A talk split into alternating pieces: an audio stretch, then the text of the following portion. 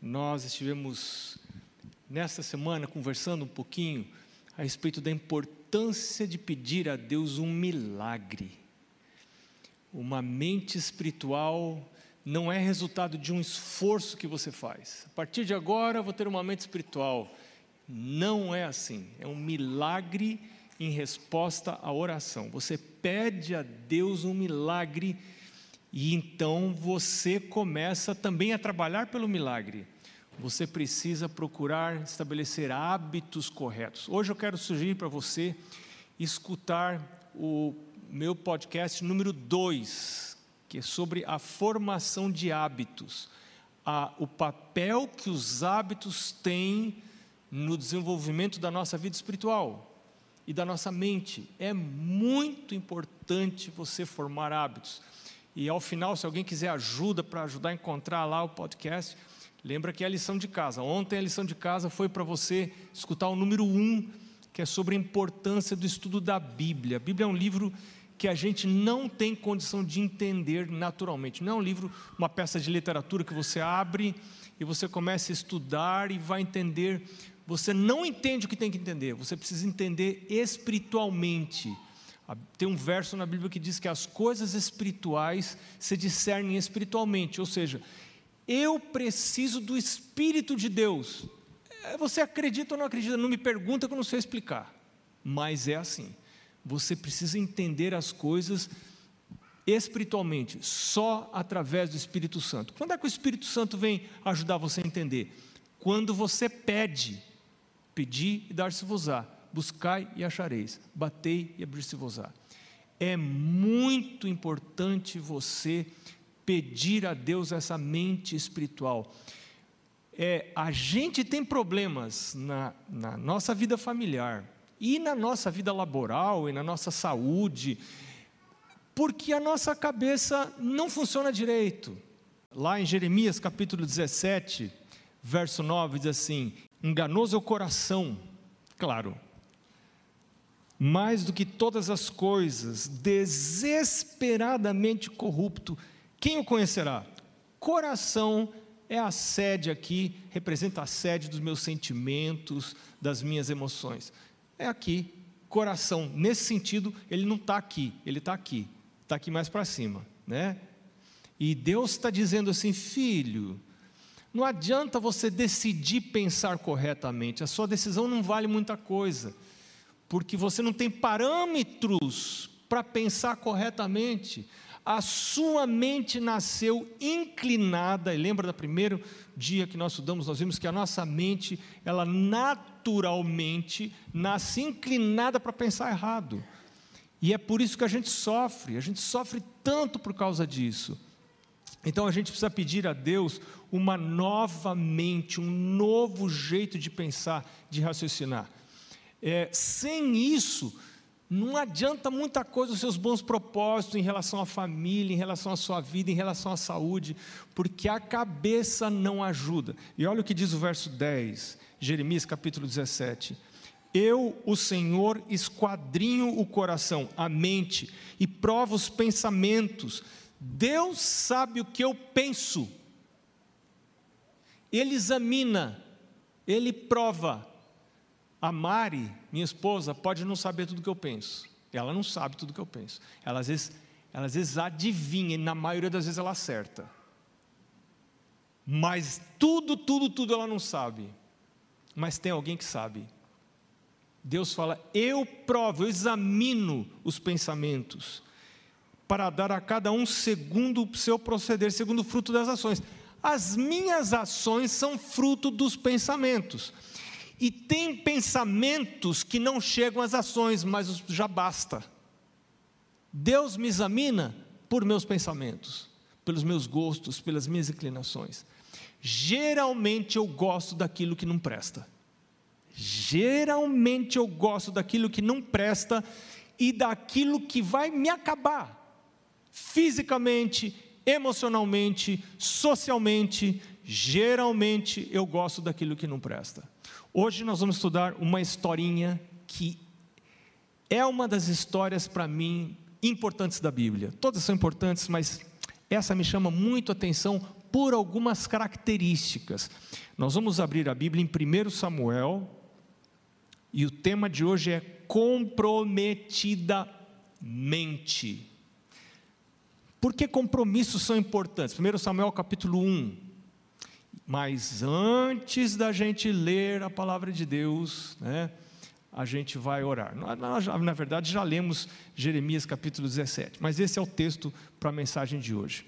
Então, vamos curvar a nossa cabeça e vamos orar a Deus. Senhor Deus, mais uma vez nos aproximamos da Bíblia, crendo que esse livro não teve origem humana. Esse livro mesmo diz que ele teve origem no céu, como uma revelação divina aos seres humanos. A gente não tem como provar isso. A gente pode crer ou não crer. O Senhor sabe que algumas pessoas decidiram acreditar e decidiram ler esse livro não como uma peça de literatura, mas como a palavra de Deus, os conselhos de Deus, os mandamentos de Deus. E resolveram regrar a vida, estas pessoas resolveram regrar a vida por esse livro. Não por igrejas, não por pastores, mas por esse livro que é a palavra de Deus. Senhor, aqui nós estamos com esse mesmo desejo. Se a gente veio aqui hoje à noite, ou estamos acompanhando pela internet, de alguma maneira o Senhor está nos convidando para fazer o teste, para experimentar. Se a vida não funcionou perfeitamente até agora, por que, que, o que a gente perde em experimentar? E eu peço a tua bênção, Senhor, sobre aqueles a quem o Senhor está chamando para experimentar. Regrar a vida por esse livro, que é mais do que um livro, é a palavra de Deus. Eu te peço isso e agradeço em nome de Jesus. Amém.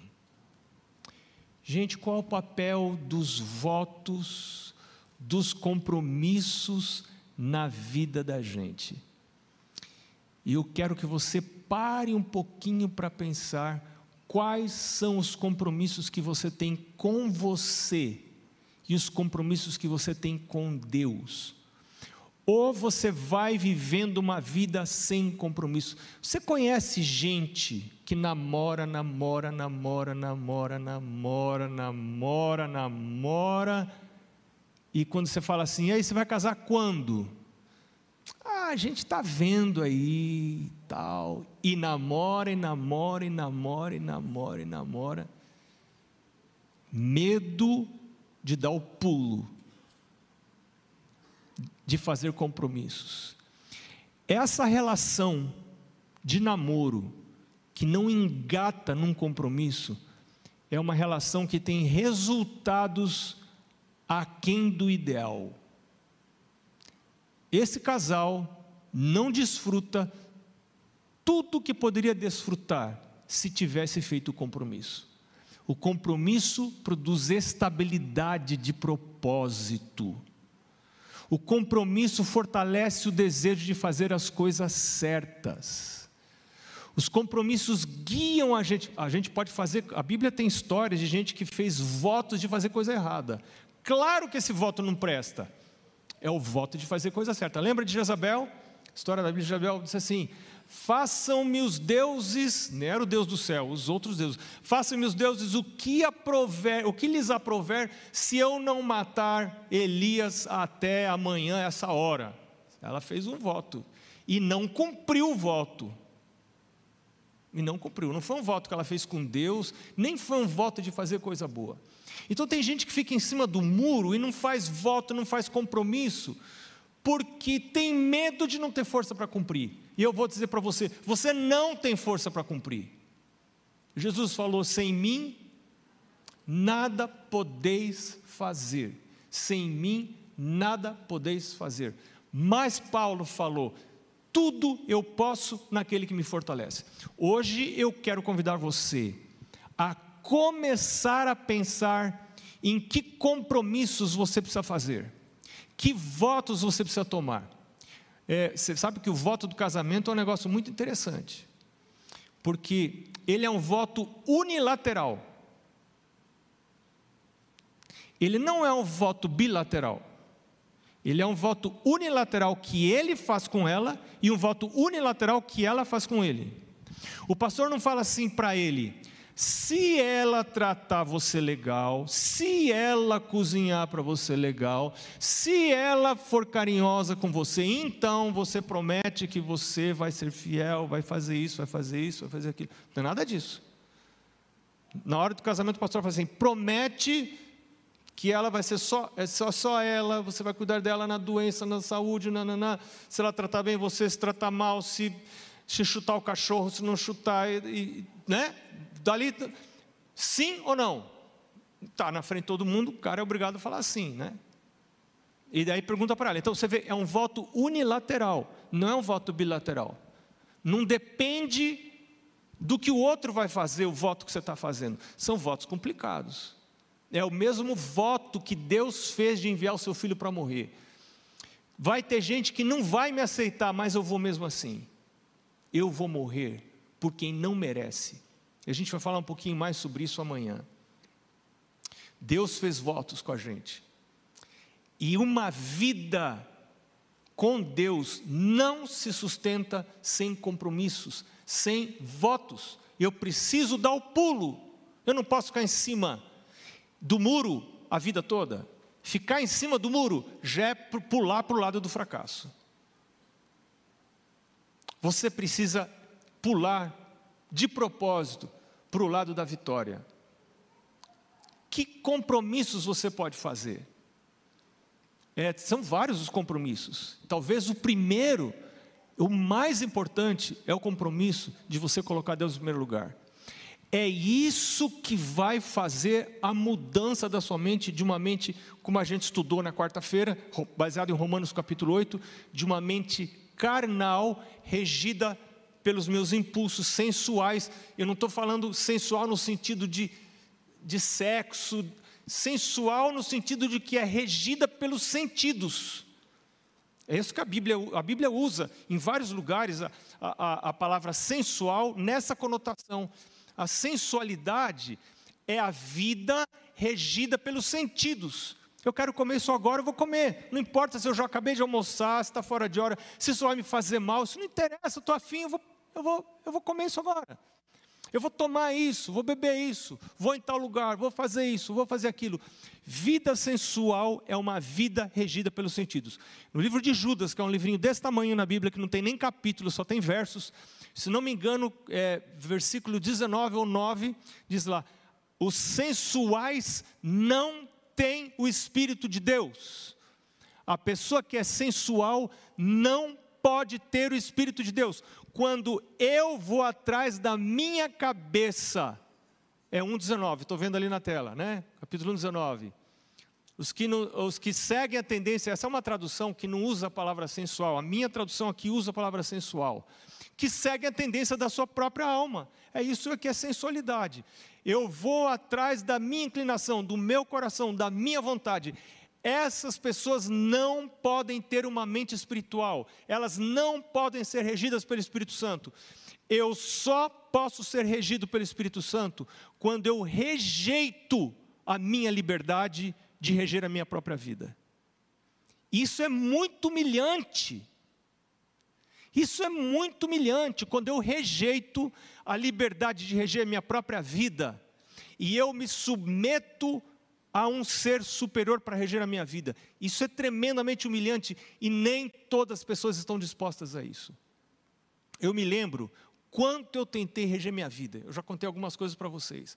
Quanto eu tentei reger minha vida, minha própria vida, até que um dia eu cansei de querer ter sucesso na minha vida por mim mesmo. E eu percebi que a minha mente eu não me bastava eu precisava de uma mente superior me ajudando. Talvez você ainda precise bater um pouquinho mais de cabeça para você chegar à conclusão de que não dá para você viver com a sua cabeça. Sua cabeça não é, nossa mente não é inteligente, é humilhante. Eu reconheço que é humilhante, mas a minha mente não é. Ela não tem habilidade, ela não tem discernimento suficiente para fazer escolhas sábias. A gente olha, a gente enxerga, a gente pensa que é por aqui, mas não é. Por quê? Jeremias 19, 17, 9, que a gente leu agora há pouco. Enganoso é o coração. Nós sofremos de uma incorrigível falha das nossas percepções. Eu penso que é por aqui e não é. E depois que eu vou, eu me arrependo. Eu estou me lembrando de um casal que se separou alguns anos atrás. E uma das pessoas disse assim: se a gente tivesse esperado um pouco mais, mas todo mundo fala para você: separa, você não tem o, a obrigação de suportar esse tipo de coisa. Toda a sociedade fala para você: separa, dá o passo, todo mundo vai apoiar você e todo mundo apoia você. E ninguém fala que você está errado. E você se rodeia de amigos que não discordam de você. Isso é um perigo. Quando a gente se rodeia de pessoas que não nos enfrentam, que concordam com a gente, para manter a amizade. E aí todo mundo apoia. Depois que você toma a decisão, todo mundo vai para casa deles, ficam lá na casa deles, e aí você tem que enfrentar as consequências da decisão que você tomou. E aí você enfrenta sozinho, tá? Aquelas pessoas que apoiaram você, elas não estão ali mais. E você tomou a decisão e a decisão está tomada, e a decisão não tem volta. E como é que fica a vida? Então eu preciso de um outro parâmetro para tomar as minhas decisões. E eu quero sugerir para você o parâmetro que eu adotei para a minha vida, ainda que imperfeitamente. Eu me lembro que um dia, numa circunstância que não dá tempo de eu contar, é, eu estava num aeroporto e um oficial militar fez essa pergunta para mim. Ele perguntou: O que, que você faz? E, é, é, tem um contexto isso, mas ele perguntou: O que, que você faz? Eu disse: sou pastor. E ele falou: Você segue a Bíblia? Caramba, foi uma pergunta assim que eu não esperava, né? E se alguém perguntasse isso para você? E eu pensei: será que eu posso dizer que eu sigo a Bíblia? É, eu, eu, a resposta que eu encontrei, que eu cacei, foi: eu tento. Porque alguém segue a Bíblia assim, pode dizer, eu sigo a Bíblia. Por exemplo, a Bíblia fala: amai vossos inimigos. Você segue a Bíblia? Né? A Bíblia fala: se alguém bater no seu rosto de um lado, você vira outro. Um dia eu falei um negócio desse num vídeo, você não sabe o preço que eu paguei por ter falado isso num vídeo. Estando na Bíblia, eu paguei um preço alto, porque não é politicamente correto falar o que está na Bíblia. As pessoas dói aos ouvidos das pessoas, porque a cabeça não funciona nessa frequência, a cabeça funciona numa outra frequência. Então eu preciso fazer as escolhas de onde eu vou buscar referência para as decisões da minha vida. E eu quero sugerir para você esse livro. Quando você começa a desenvolver o hábito de ler esse livro diariamente, não como uma peça de literatura, mas como a palavra de Deus. Isso aqui é um download de material para o seu pensamento que vai afetar os seus processos mentais, o jeito de você pensar, vai, vai mexer no jeito de você pensar, e vai começar a criar novas tendências, novas inclinações. Se você se expuser isso aqui, você pode escolher não se expor. Mas se você se expuser regularmente à leitura desse livro, coisas vão mudar na sua cabeça. O jeito do, dos seus processos mentais, né, de raciocínio, de, tudo, vai mudar. Você vai ter uma mente espiritual. Por quê? Porque o Espírito de Deus, se você permitir, vai começar a reger sua mente. Eu hoje vou falar para você, as encrencas que eu tenho é quando eu não deixo o Espírito de Deus reger minha mente. Eu quero mais que o Espírito de Deus reja minha mente, os meus olhos, aquilo que eu vejo, aquilo que eu falo, aquilo que eu como, porque eu quero comer o que me mata. Até quando eu vou ficar comendo o que me mata? Até quando? Porque eu sigo aquilo que eu gosto, mas o meu gosto tá, meu gosto está torto, meu gosto não está bom. E se eu pedir para Deus mudar o meu gosto, e eu gostar do meu novo gosto, do jeito que eu gosto do meu gosto atual, eu não vou ter perda. Você não está perdendo, porque vai gostar do outro jeito. O Espírito de Deus vai dar um outro gosto, vai dar uma outra inclinação se eu pedir e se eu me expor. Então, eu quero convidar você para fazer é, alguns compromissos hoje. E a gente vai estudar essa história, a gente nem entrou ainda na história de hoje, né? História de é, Eucana e Ana, capítulo 1 de 1 Samuel, verso 2. Tinha Eucana duas mulheres. Uma se chamava Ana, outra Penina. Penina tinha filhos, Ana não tinha, era estéril. Este homem subia da sua cidade de ano em ano a adorar e sacrificar ao Senhor dos exércitos em Siló. Todo ano, esse cara tinha um compromisso, morava longe, todo ano ele ia, ele ia à casa de Deus. Eu fiz um compromisso, eu tenho um compromisso. Enquanto eu tiver pernas, enquanto eu for livre e autônomo, se a igreja estiver aberta, eu quero estar na igreja sábado ainda que eu tenha a opção de frequentar um culto virtual. Culto virtual não é igual culto presencial. Porque eu também tomei a decisão que eu não, depois que eu aprendi algumas coisas, que eu não vou mais à igreja tanto para ser abençoado como para abençoar. Se eu não for à igreja para abençoar, tampouco serei abençoado. Tem gente que vai à igreja, senta à igreja, na igreja, não, no banco, né? Senta no banco da igreja e vai avaliar o sermão. Deixa eu ver se eu gostei desse sermão. Não, esse não me tocou. Canta de final, vai embora para casa. Eu descobri que eu preciso ir à igreja com um propósito diferente. Paulo fala que nós somos colunas e baluartes da verdade. Eu preciso estar lá para carregar peso, que, que eu posso ajudar? A quem que eu posso ajudar? Deixa eu olhar em volta. Deixa eu ver se tem alguém que está precisando de alguma coisa. Alguém que não está vindo, que eu preciso visitar. Alguém que não tem Bíblia, eu preciso estender uma Bíblia. Alguém que não tem inário. Alguém que eu preciso sorrir. Alguém que eu preciso cumprimentar. Mas tem gente que vai à igreja para ser cumprimentado, para receber sorrisos, para receber tapinhas nas costas. Não é para isso que Deus chamou você para vir à igreja. Deus chamou você para vir à igreja para você sorrir, para você cumprimentar as pessoas, para você estar lá. E se você não vier com esse propósito para a igreja, a igreja não vai abençoar você. A igreja não tem poder para abençoar a gente mesmo. Nós estamos aqui como uma comunidade para sermos mais fortes para ajudar os outros. Quando a gente vem aqui com aquela fraqueza, com aquela languidez de caráter, só para receber, mas não, para não dar nada, a gente não pode ser abençoado.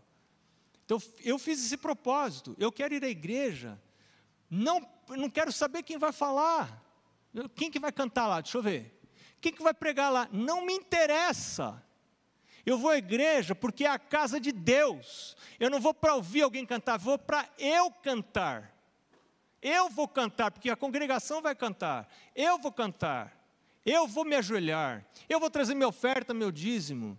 Eu quero olhar ao meu redor e ver quem está precisando. Se eu não faço isso, alguma coisa não está legal na minha vida. Não tenho uma mente espiritual. Não tenho uma mente espiritual. Esse homem fazia o compromisso de ir à casa de Deus regularmente. Verso 4 diz assim: no dia em que Eucana oferecia o seu sacrifício, dava ele porções deste a Penina, sua mulher, e a todos os seus filhos e filhas. A gente não tem tempo de, de conhecer alguns detalhes muito interessantes dessa história, mas só rapidamente. É, algumas vezes, pelo menos uma vez por ano, cada judeu precisava ir até o templo com a sua família. E ali eles usavam um recurso que a gente conhece na Bíblia como sendo o segundo dízimo. Esse segundo dízimo aparece lá em Deuteronômio capítulo 14, capítulo 18, por exemplo. Não vamos lá agora. Mas era um dinheiro, era 10% além do dízimo regular, que eles guardavam para usar com a família ao irem adorar ao templo. Então você levava filho, filha, mulher, todo mundo ia ao templo, e diz a Bíblia lá em Deuteronômio que quando você chegasse no templo, você perguntava para o filho assim: Filho, o que você mais gostaria de comer hoje? Qual é a comida mais gostosa que você gostaria de comer? Aí o filho falava, eu queria comer isso. A filha falava, eu queria comer isso. Aí o pai ia lá, comprava com aquele dinheiro que ele tinha guardado, dava para o filho e eles iam todos ao templo, à porta do templo e comiam ali na porta do templo. Quando chegava ano que vem, o filho falava assim: pai, quando é que a gente vai lá no templo de novo, hein? Por quê?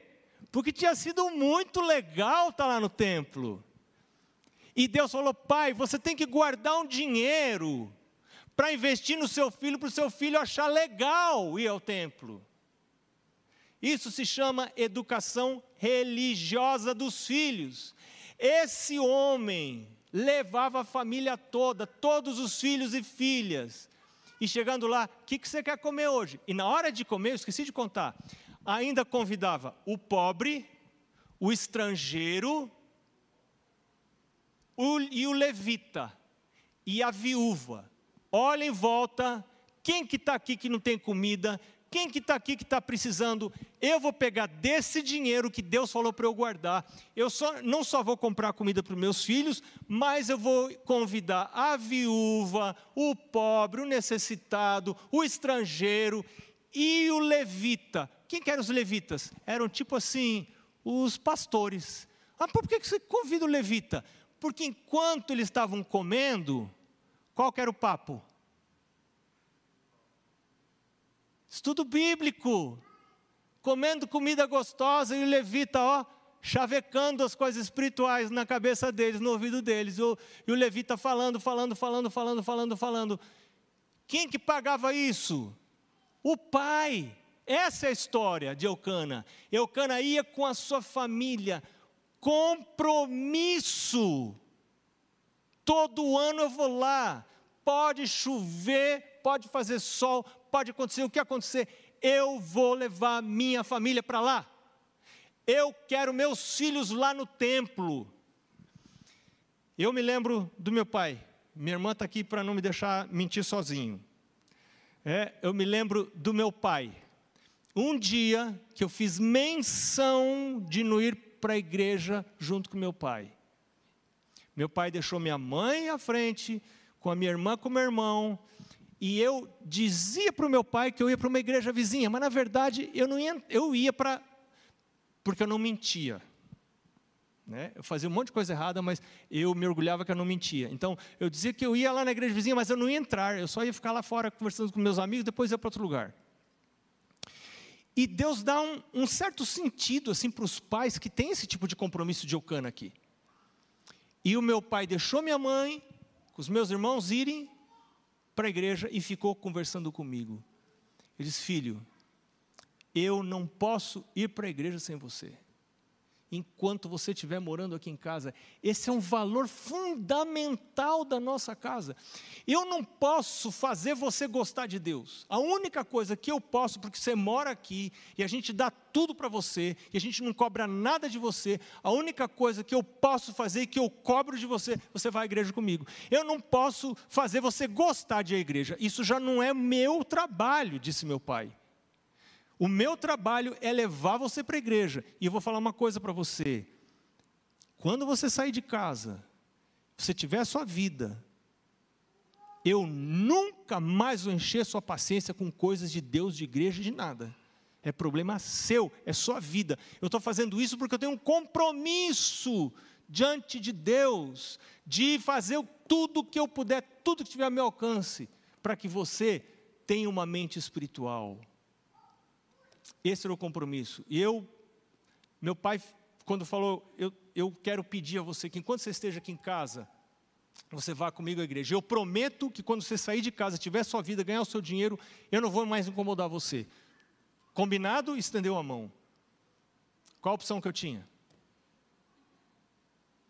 Não ganhava dinheiro e eu pensava assim, eu, pensei, eu me lembro que eu pensei assim, eu tenho que sair dessa casa o mais rápido que eu puder. Isso aqui é uma prisão. É. Mas o pai disse: a porta da casa, a chave está na porta. A gente não quer que você saia. Nós amamos você. Você pode ficar aqui. Aqui você tem tudo: você tem comida, você tem roupa lavada, você não paga luz, não paga água, não paga nada, você tem tudo. Pode ficar quanto quiser, a gente quer você aqui. Mas para ficar aqui, você tem que levantar para ir ao culto de manhã cedo. Lá em casa tinha culto todo dia, de manhã, à noite, de manhã, à noite, todo dia, todo dia culto de manhã, culto à noite. Culto curtinho, mas todos os dias. E eu tinha que levantar. Eu não podia ficar lá na cama, assim, até 10 da manhã, né? Sei que muita gente pode, tem esse direito. Eu não tinha esse direito. Você vê que maldade que fizeram comigo, né? E agora, hoje, meu pai cumpriu a promessa dele. Ele nunca mais me pergunta sobre as coisas espirituais, se eu faço culto, se eu vou à igreja, se eu leio a Bíblia, se estudo a lição da escola sabatina.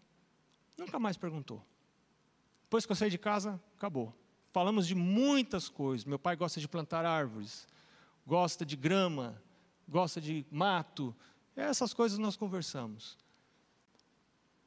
Esse homem aqui, Eucana, levou aos filhos a gente não leva arrastando pelos cabelos e nem puxando pela orelha. E nem a gente deixa em casa. Como é que faz? Vai dobrar o joelho e vai orar a Deus. Com voz mansa e um fio de cabelo você arrasta um elefante, diz um ditado. Com voz mansa e um fio de cabelo você arrasta um elefante. Mas para essas coisas precisa mais que voz mansa. Precisa joelho no chão. Precisa joelho no chão. A Ana, porém, verso 5, dava porção dupla, porque ele a amava. Ainda mesmo que o Senhor a houvesse deixado estéril. E olha o verso 6, que relação abusadora, que coisa horrível. A sua rival, a Penina, chamava-se Penina outra, que tinha filhos, né? A provocava excessivamente para irritar. Não é que ela irritava por acaso, ela irritava de propósito, ela provocava. Você vê, é uma família um pouco disfuncional, né? Porque, um pouco não, bem disfuncional, porque você tem duas mulheres morando na mesma casa, rivais, ainda com problema de. É, aí o, o, o, o marido dava porção dupla para quem não tinha filhos, porque amava, fica subentendido que a que tinha filhos ele não amava, aquela que não era amada se enlouquecia, porque lá em Provérbios Salomão diz que tem três coisas que o mundo não pode suportar. Uma delas é o servo que se torna rei, e a outra delas é uma mulher que não é amada. Talvez, se você mora com uma mulher que não dá para suportar, por que será? Por que será? Está na Bíblia. A Bíblia tem uma dica para você. A sua rival a provocava excessivamente para irritar, porquanto o Senhor lhe havia cerrado a madre. É um jeito de dizer que ela era estéril. Verso 7: Assim fazia de ano em ano, e todas as vezes que Ana subia à casa do Senhor, a outra irritava. Qual era a reação de Ana? Verso 7: Chorava e não comia. Essa reação natural. Né? A reação natural. Vitimização. Eu sou vítima. Estão me irritando, estão me maltratando. Eu choro e eu não como. E eu fico aqui na meu, no meu no meu jeito de vítima, estou sofrendo, todo mundo está contra mim, essa mulher me maltrata, eu estou numa situação terrível, como o mundo é ruim. Após terem comido. Então Eucana, verso 8, seu marido lhe disse: Ana, por que choras? E por que não comes? E por que estás de coração triste? Não te sou eu melhor do que dez filhos? O cara era bom. Sabe que tem homem bom. É, hoje, a sociedade está tentando pintar o homem como a coisa horrível que tem nessa terra, né? e as mulheres como vítimas. Eu não estou dizendo que não existem pessoas terríveis, existem pessoas terríveis de todo sexo, de todo jeito. Mas existem alguns homens bons, existem mulheres boas também. Esse homem era um homem bom, ele procurava fazer o que era correto, ele procurava fazer o que era certo. Verso 9: Após terem comido e bebido em Siló, estando Eli, o sacerdote, assentado numa cadeira junto a um pilar do templo do Senhor, levantou-se Ana. Quando a Bíblia fala que alguém se levanta, a Bíblia fala em alguns momentos que Deus vai se levantar sobre a terra, lá em Daniel capítulo 12. Quando Deus se levanta, o chão treme. Lá, o, o, aquele rapaz, o filho pródigo, ele disse assim: Levantar-me-ei e irei ter com meu pai. Então, essa frase de se levantar quer dizer, Alguém vai fazer alguma coisa importante. Alguém tomou uma iniciativa. Alguma coisa vai acontecer.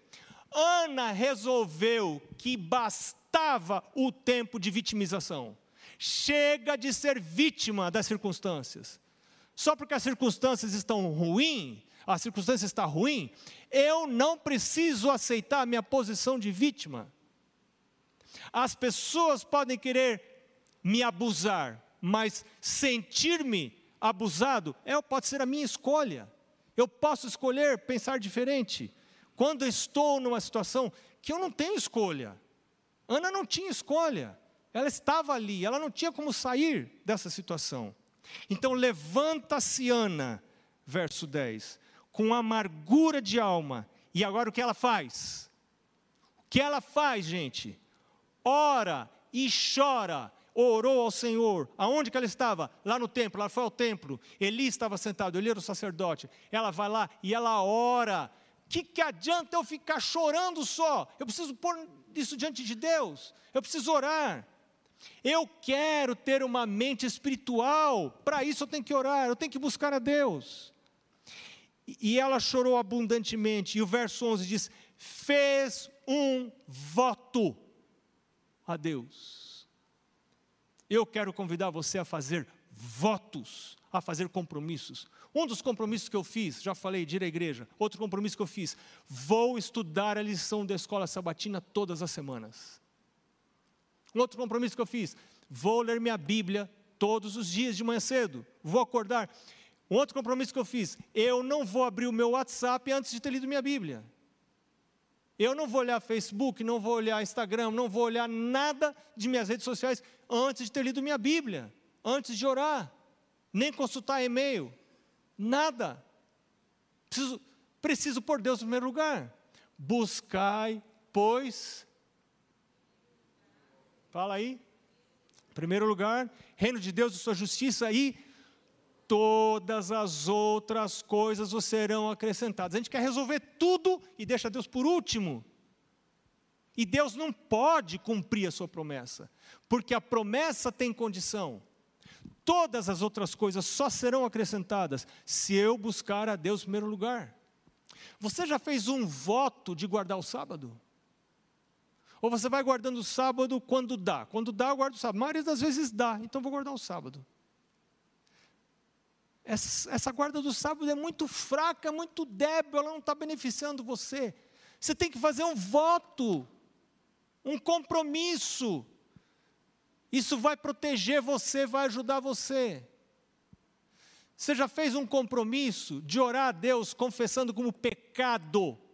Toda vez que você olhar para o lado, para alguém que você não devia estar olhando, você já fez esse compromisso?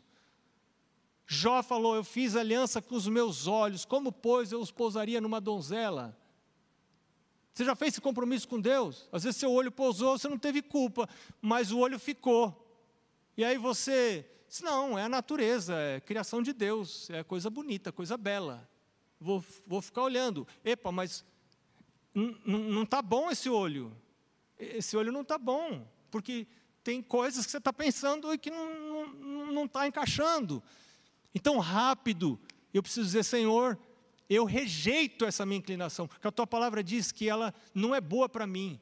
Parece ser muito deliciosa, parece, eu estou engajado nesse negócio, mas o Senhor, por favor, eu reconheço isso como pecado, meu Deus. Pecado é tudo aquilo que me prejudica.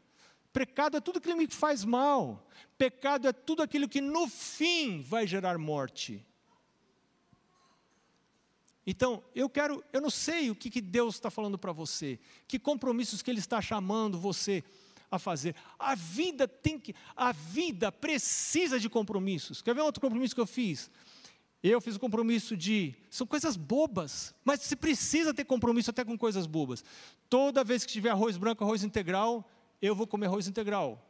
Você acha que eu morro de amor por arroz integral? Só que eu, eu li, eu ouvi, eu descobri que é a diferença entre o arroz integral e o arroz branco é brutal em termos de saúde. É brutal. Bom, eu tenho a formação. Agora eu vou continuar seguindo o meu gosto. E você sabe que até que eu já estou começando a gostar do arroz integral. Porque vai mudando, vai mudando o paladar, vai mudando. Agora eu preciso fazer compromissos. Um compromisso extremamente difícil. Eu bebia uma bebida escura, que vem numa garrafa, gelada.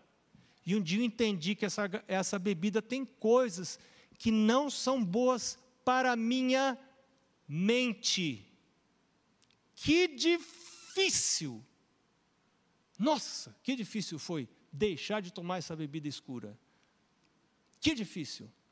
Que difícil foi a decisão, o compromisso que eu fiz comigo de não comer fora de hora. Oh, quer? Experimenta aí. Obrigado. Comida tem hora. No intervalo, e a ciência agora está comprovando isso, né? o jejum intermitente. Importante para a saúde. Domínio próprio vai afetar o jeito de você pensar quando você começa a se respeitar. Quando a gente diz não, a, autoestima cresce com a sua habilidade de dizer não a si mesmo. Quando você começa a crescer na habilidade de dizer não a si mesmo, a autoestima cresce. Agora, não faça compromissos na sua própria força, você não tem força para fazer esses compromissos. Faça os compromissos com Deus, como fiador dos seus compromissos, para fazer o que é correto, para fazer o que é certo.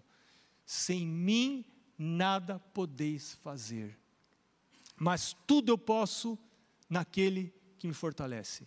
Compromisso de tomar água à hora de acordar, compromisso de fazer sua caminhada. A vida é um todo, pequenas coisas vão alterar todo o sistema da sua vida. Quando você começa a tomar decisões para o lado certo, para o lado da saúde, para o lado da bênção, para o lado do altruísmo, de beneficiar os outros. Quando você foge da vitimização. E quando você diz como Ana, eu vou me levantar e eu vou lá a Deus. Eu vou fazer um voto com Deus. Vou fazer compromissos com Deus.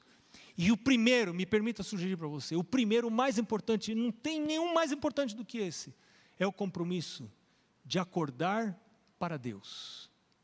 Acordar para Deus, todos os dias. Vou acordar, ir à presença de Deus.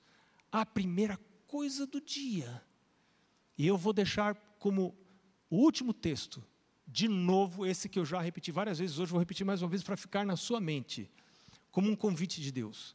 Mateus capítulo 6, verso 33. Buscai, pois, em primeiro lugar, o reino de Deus e a sua justiça, e todas as outras coisas vos serão acrescentadas. É crer ou não crer? É pegar ou rejeitar? Eu espero que você creia. Eu espero que você aceite. Eu espero que você pratique. Eu sugiro que você faça compromissos, não com a igreja, não com o pastor, ninguém vai ficar sabendo. é você com Deus. Faça compromissos. Peça a Ele a força para você manter os seus compromissos. Se falhar, você tem advogado junto ao Pai, Jesus Cristo justo. Recomece, recomece. Deus vai ajudar você. Aquele que perseverar até o fim, esse será salvo. A perseverança, essa perseverança que a Bíblia fala, não é perseverança de nunca errar, é a, é a perseverança de sempre recomeçar depois que você erra. Não desista. Errou? Retome o propósito. Continue. Eu entrego para Jesus meus caprichos pessoais, a minha sensualidade. Eu entrego para Jesus minha sensualidade. Em vez de eu dirigir a minha vida, eu quero que Ele a dirija. Vamos orar. Senhor, sempre que a gente entrega, o Senhor recebe. E ainda quando a gente não entrega, o Senhor fica disponível para receber. Mas quando a gente entrega, o Senhor diz: Filho, filha, me dá o seu coração, e que o seu coração se agrade dos meus caminhos. Os meus caminhos são caminhos de vida, de vida eterna, de saúde, de paz. Senhor Deus, a gente quer responder a esse convite. E nós queremos fazer entregas. Nós queremos fazer compromissos. Alguns podem estar dizendo: Eu já fiz tantos compromissos. Eu sei que eu sou um fracasso. E é verdade, Senhor. Mas a gente não está fazendo compromissos baseados na nossa força. Nós estamos fazendo compromissos baseados na Sua força. Que se apoderem da minha força, o Senhor fala, e façam passo comigo. Sim, que façam passo comigo. A gente está aqui se apoderando da Sua força. Nós entregamos nossa vida nas Tuas mãos, nossa família, nosso casamento nas Suas mãos. Em nome de Jesus. Amém.